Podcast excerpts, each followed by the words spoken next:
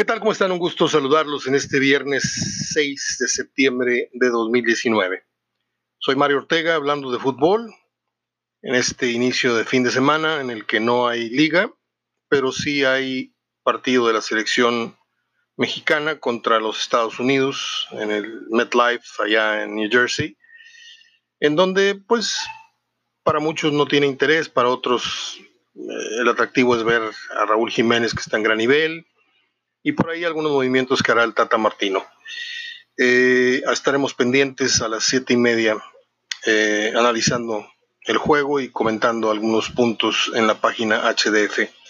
Hoy, hoy es un día muy, muy triste para el fútbol regiomontano, pero muy, muy triste porque hoy dejó de existir el que para mí es el historiador, periodista, uno de los mejores periodistas del ramo que han existido en la historia del fútbol regiomontano.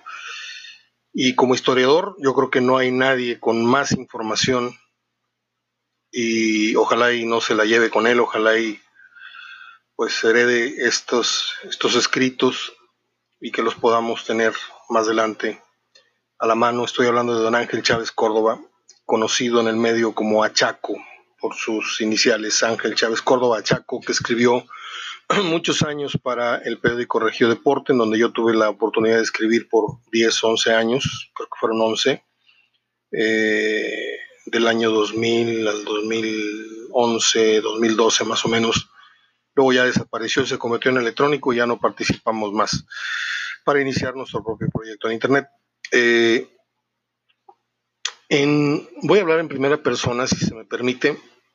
Estoy muy, muy triste, la verdad, porque en nuestra formación académica, bueno, tuvimos grandes maestros, como el doctor Alfredo Penilla Rivera, que me enseñó las bases de lo que era la, la televisión. Hicimos nuestros primeros pininos en el Canal 8, en un programa que no tenía nada que ver con fútbol, se llamaba Consenso, y yo hacía las entrevistas de calle, ¿no?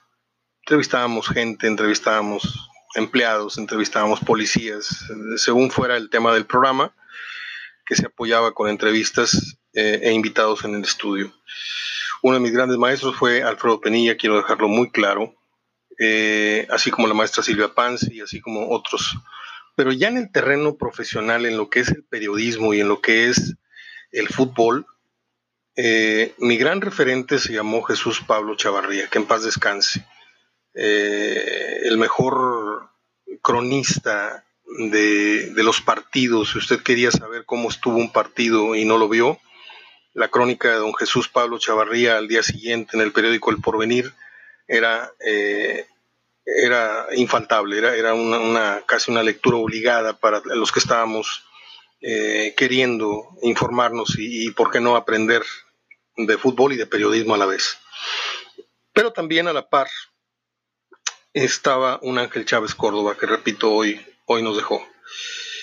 Eh, un hombre con, picor, con, mucha pimienta a la hora de escribir, tiene una columna muy breve, acaso medía lo que mide de altura su, palma de su mano.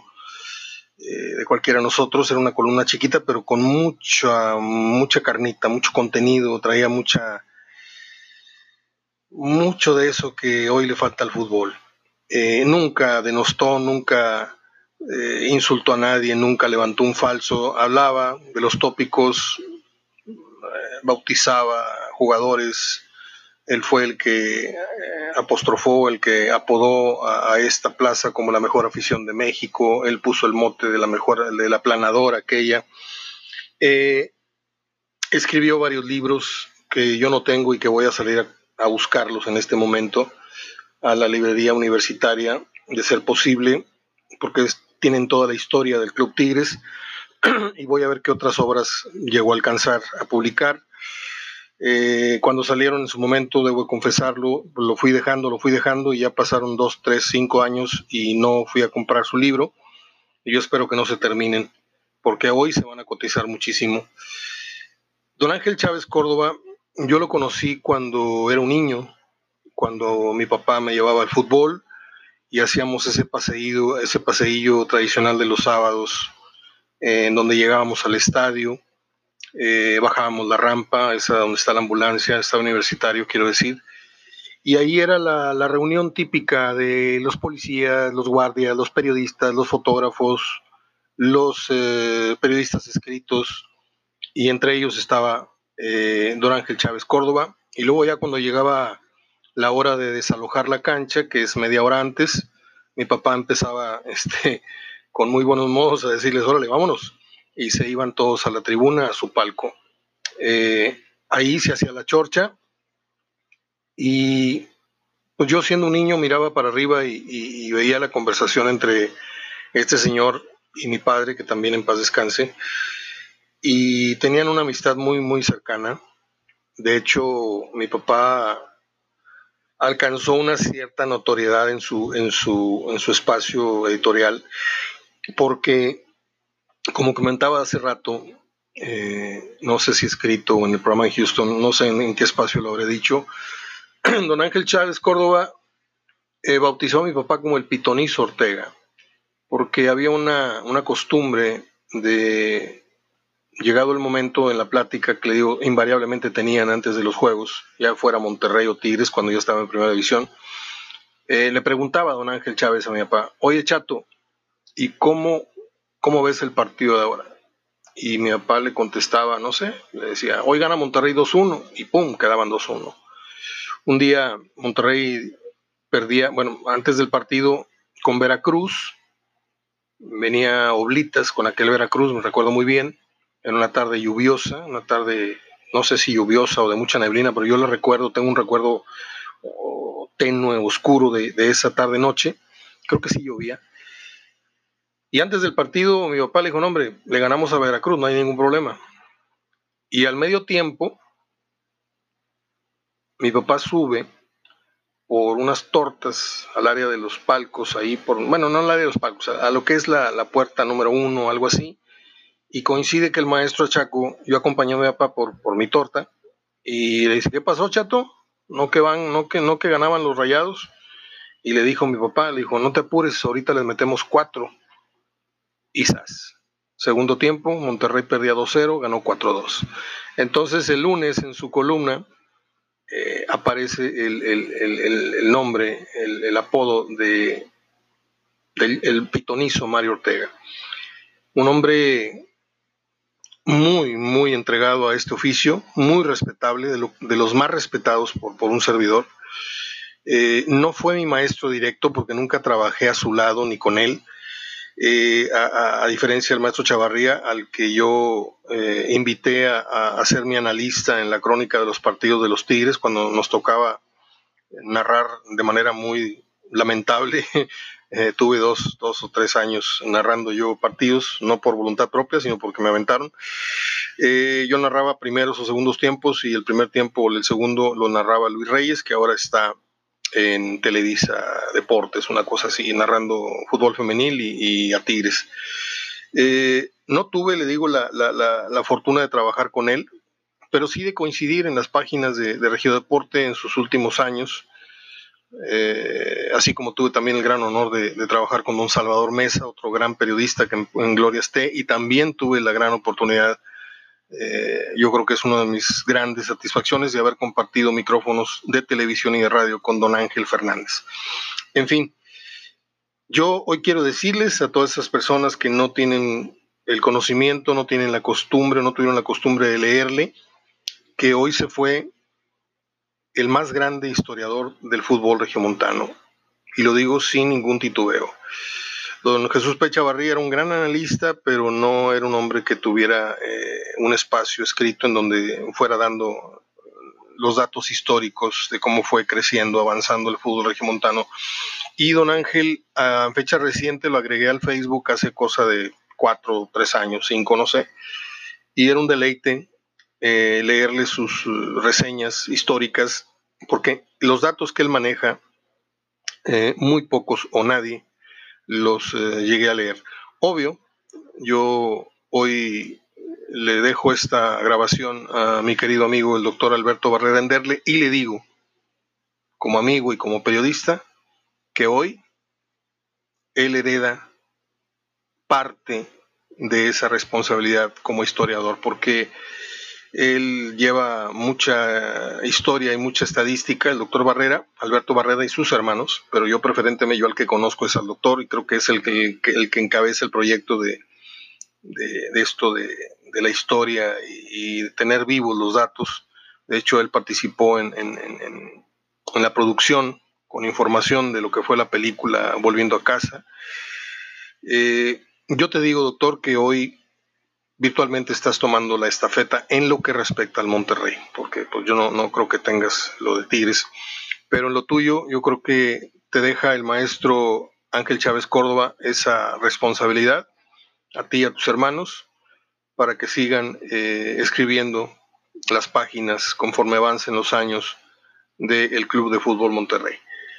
Se va un gran periodista, un gran maestro, eh, no lo traté como traté al maestro Chavarría o a otros, a Mario García Murillo y a otros tantos periodistas que cuando yo era adolescente, niño, llegué a conocer desde ese entonces y luego crecí con su gran ejemplo, pero me cuentan que también fue una buena persona. Eh, descanse en paz y no sé cómo, no sé cómo expresarlo, realmente se me cierra la, la imaginación para decirles la magnitud de la pérdida del personaje que hoy nos dejó, periodísticamente hablando, futbolísticamente hablando. Descanse en paz, don Ángel Chávez Córdoba, para los amigos, para los lectores, a Chaco. Bueno, la vida sigue. hoy juega México, ya les dije. Y pues lo que está llamando más la atención es obviamente el tema Cruz Azul. Yo lamento mucho lo que le pasa a Cruz Azul, no porque se le vaya al, equipo cementero, ni mucho menos. Lamento mucho haberlos visto en su época de grandeza, en la época del tricampeonato, en la época de los, los grandes jugadores, Miguel Marín, Calimán Guzmán, Alberto Quintano, Nacho Flores, Marco Antonio Ramírez, Alberto Gómez, Pulido, Victorino, Eladio Vera, Horacio López Salgado, y no sé quién se me está escapando por ahí. Me lo sabía de memoria, no sé si me faltó uno. Eh, era, era el gigante de la liga. Cada vez que venía Cruz Azul a esta plaza, imponía el gordo Ordóñez, el gordo Ordóñez, que en paz descanse también, con su, pues no era una gran porra, eran no sé 50, 100, a lo mejor 200, no sé, era, era una manchita ahí en el estadio, en el anillo, en la parte superior, pero hacían el escándalo que usted no se imagina, traían la, clásica, el, la clásica, el sonido de, lo que era la, el silbato de una locomotora y una monumental bandera de Cruz Azul que un día lamentablemente se la, se la rompieron ya cuando se empezó a distorsionar el ambiente en las tribunas aquí. Eh, en los últimos años que él visitó, no sé si en un partido de Tigres, bueno, fue en un partido de Tigres quiero decir, porque fue en Universitario, Monterrey estaba en el TEC y luego acá en el nuevo estadio. Y estoy totalmente seguro de que fue esto en el estadio de los Tigres. Quiero pensar que ahí fue. No sé si me equivoco, disculpas, pero yo recuerdo que ahí fue. Y no se volvió a parar más en este estadio. Y se fue muy sentido porque siempre lo trataron muy bien. De hecho, le cuento a la gente que cuando venían equipos como el Puebla, no se me olvida jamás que el pueblo aventaba camotes, camotes así chiquitos, como si fueran dulces de, de, dulce de leche así envueltos en celofán. Eran camotes de colores, de sabores, y la directiva eh, dejaba, eh, la directiva de Monterrey dejaba, o la, del, o la de Tigres, dejaba que bajaran a la cancha algunos visitantes de la porra, y estos a puños aventaban los dulces hacia la butaca, hacia el anillo, hacia la tribuna de sol, y eran costumbres muy bonitas, ¿no? Porque imposible tener una, agresión, imposible mentarles la madre porque venían a apoyar al pueblo, si tenían tan noble gesto de amistad para con la, Todo eso se perdió. Se perdió aquella tradición de la visita de la porra de Cruz Azul como tal. Se perdieron muchos, muchos valores. De eso ya hemos hablado hasta el cansancio. Me apena lo que le pasa a Cruz Azul porque si vamos uniendo las partes del rompecabezas, eh, empezaremos a notar cómo se ha distorsionado, se ha devaluado el fútbol mexicano y esto no se necesita ser ningún iluminado para darse cuenta que los equipos grandes, de los cuatro grandes, solamente el América se mantiene en actitud y en estructura y en vigencia eh, en cuanto a importancia de títulos y todo esto. Pero si usted voltea a ver a Pumas, Pumas ya no tiene la cantera, ya no arroja jugadores como los de la calidad que nos acostumbró en otros tiempos.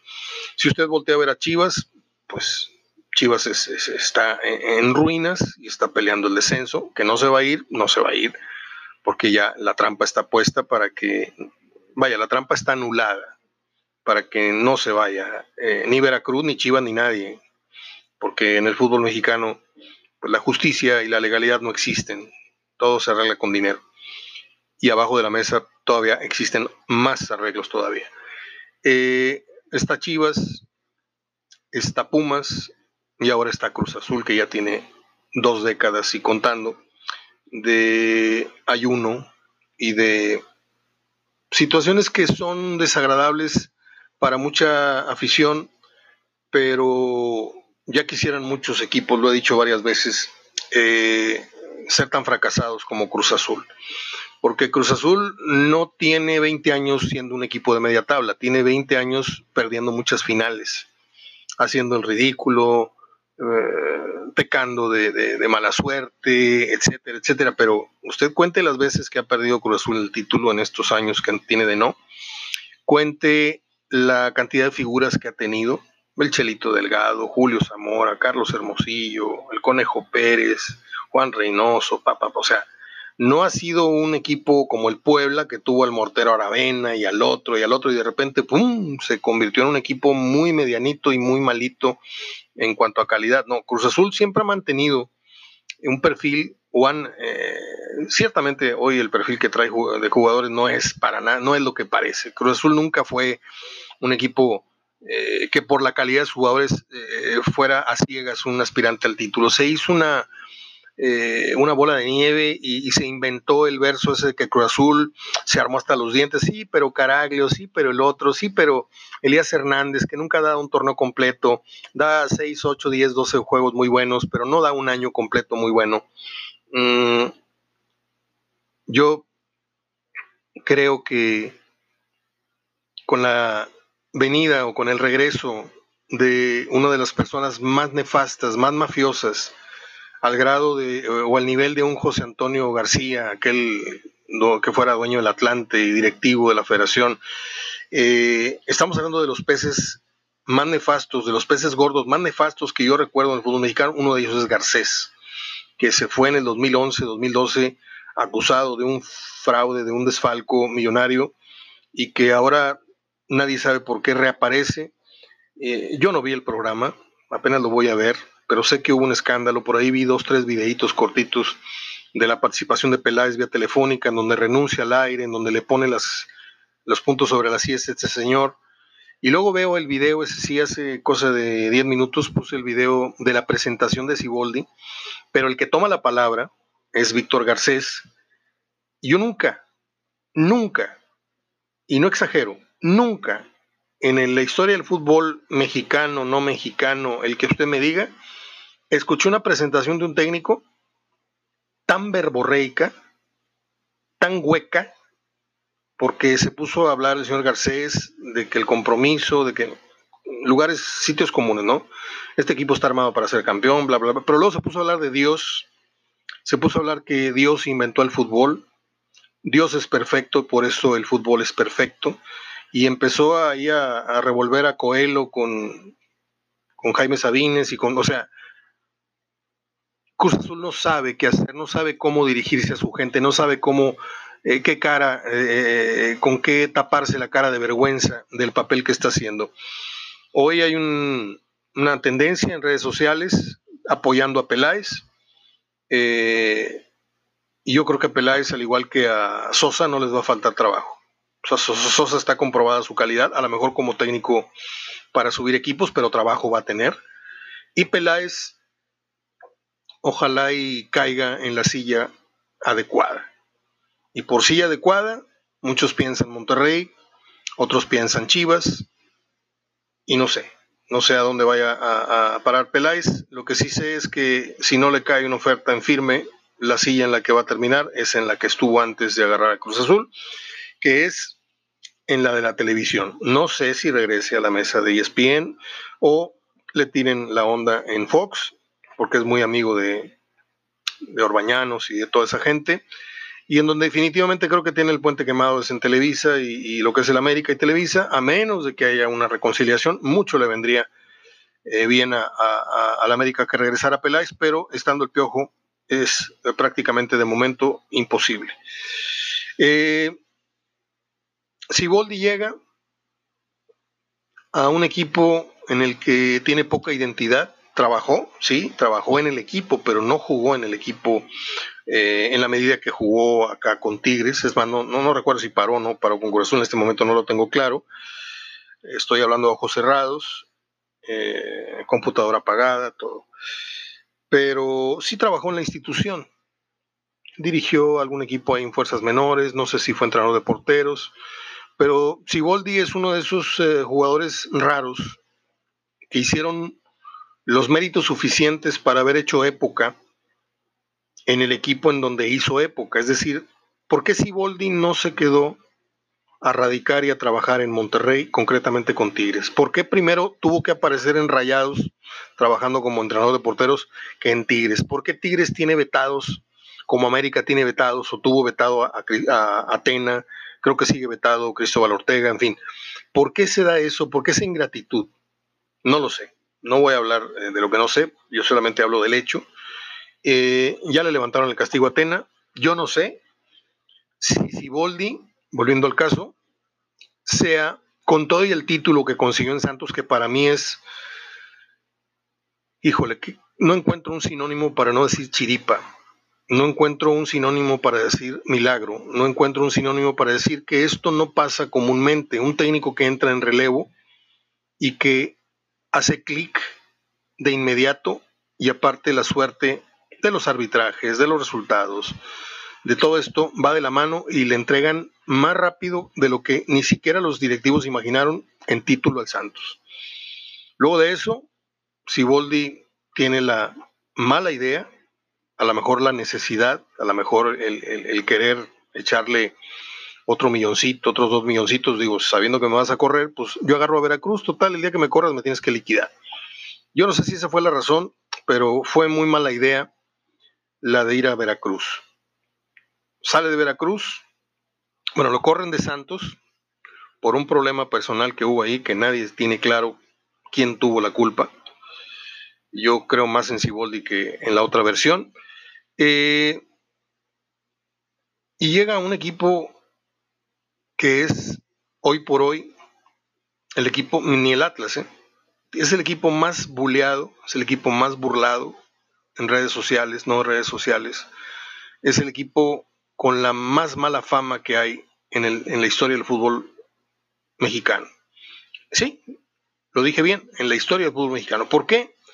Porque es al equipo que más veces le han sacado un campeonato de la bolsa, es al equipo al que más veces se le ha levantado el América yendo 2-0, 3-0 abajo.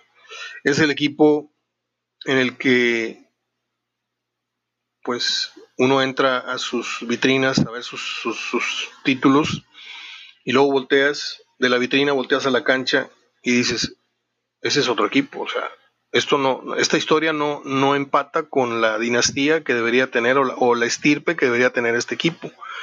Pero cuando a nivel escritorio el dueño no es muy transparente y a lo largo de los años ha lucrado con un equipo que no es suyo, que es de la cooperativa Cruz Azul, que no es suyo, y ahí ha metido al yerno que está de vuelta, que es el señor Garcés, y, ha habido tantas y tantas mm, robos de mucho, mucho dinero, encuentras con que lo de Cruz Azul no es mala suerte, lo de Cruz Azul es el, resultado, la consecuencia de una muy turbia, muy mafiosa administración. Entonces, Siboldi, le deseo la mejor de las suertes, lo aprecio, lo, lo, conozco, he tenido mucho trato con él. De hecho, en mi, en mi carrera, si usted me permite otra vez el yoyo. En mi carrera, Nacho, Rick, todos los que me ponen atención, César, Alex, no sé si todavía me escuchas, este, tengo mucho tiempo que no sé nada de ti, Omar hasta Los Cabos, etcétera. En mi carrera he hecho muchas entrevistas de fondo, cuatro horas con, con Ángel Capa, tres horas y media, casi cuatro, con Lillo, La Volpe, pues 18 horas en diferentes etapas grabadas. Pero una de las pláticas, en una noche nada más, con micrófono abierto, de las 8 de la noche a las 12, hablando de fútbol en el 1190 DM, fue con Siboldi. Y esa, esa tarde-noche, con café de por medio, empezamos a hablar de fútbol, de sus orígenes.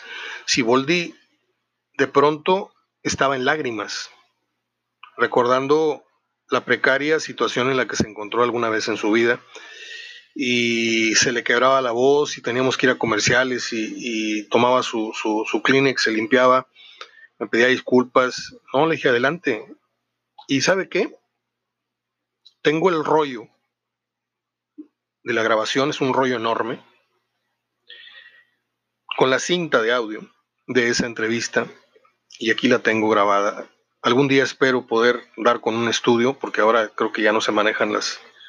No, no creo, estoy cierto que ya no se maneja ninguna radiodifusora como antes con las máquinas estas TIC de rollo, pero deseo eh, vaciarla a una serie de, CDs de audio y si se puede también vaciarla a, a YouTube, total, es audio, le ponemos una imagen, una imagen o varias imágenes fijas de Ciboldi de un servidor platicando y la ponemos también para, ahora que estamos hablando de historia, yo también tengo mucha historia que dejar a la hora que me vaya, pero mucha, mucha historia. Tengo más de 500 periódicos en los que en 400 viene el maestro Ángel Chávez Córdoba, dicho sea de paso. Y yo nunca pretendí ser historiador, pero me he dado cuenta que tengo, pues al momento tengo 300 revistas, tengo como unos 500 periódicos, tengo como unos 500 cassettes de 90 minutos con puras entrevistas y programas, así es de que pues ahí les encargo. Si algún día me llevo a morir, díganle a mis hermanos que por favor hagan buen uso de ese material y que no se quede ahí en el aire. Mucha suerte a Siboldi, les decía, lo, he tratado. Eh, de hecho, les conté el otro día que anduvimos dando la vuelta el día que llegó a Monterrey, buscando departamento. Él iba adelante, iba eh, Ubaldi, iba el Tenamurguía, iba mm, no me acuerdo quién más, iban cinco jugadores, uno de ellos Siboldi Amero delante de mi coche y los, los otros iban ahí arremolinados en, el asiento de atrás de mi coche, que era un Cavalier. es todo. Yo estaré mañana en las capillas, que están aquí por Morones Prieto, ahí por donde está el puente del Papa, hay unas capillas, no sé cómo se llaman.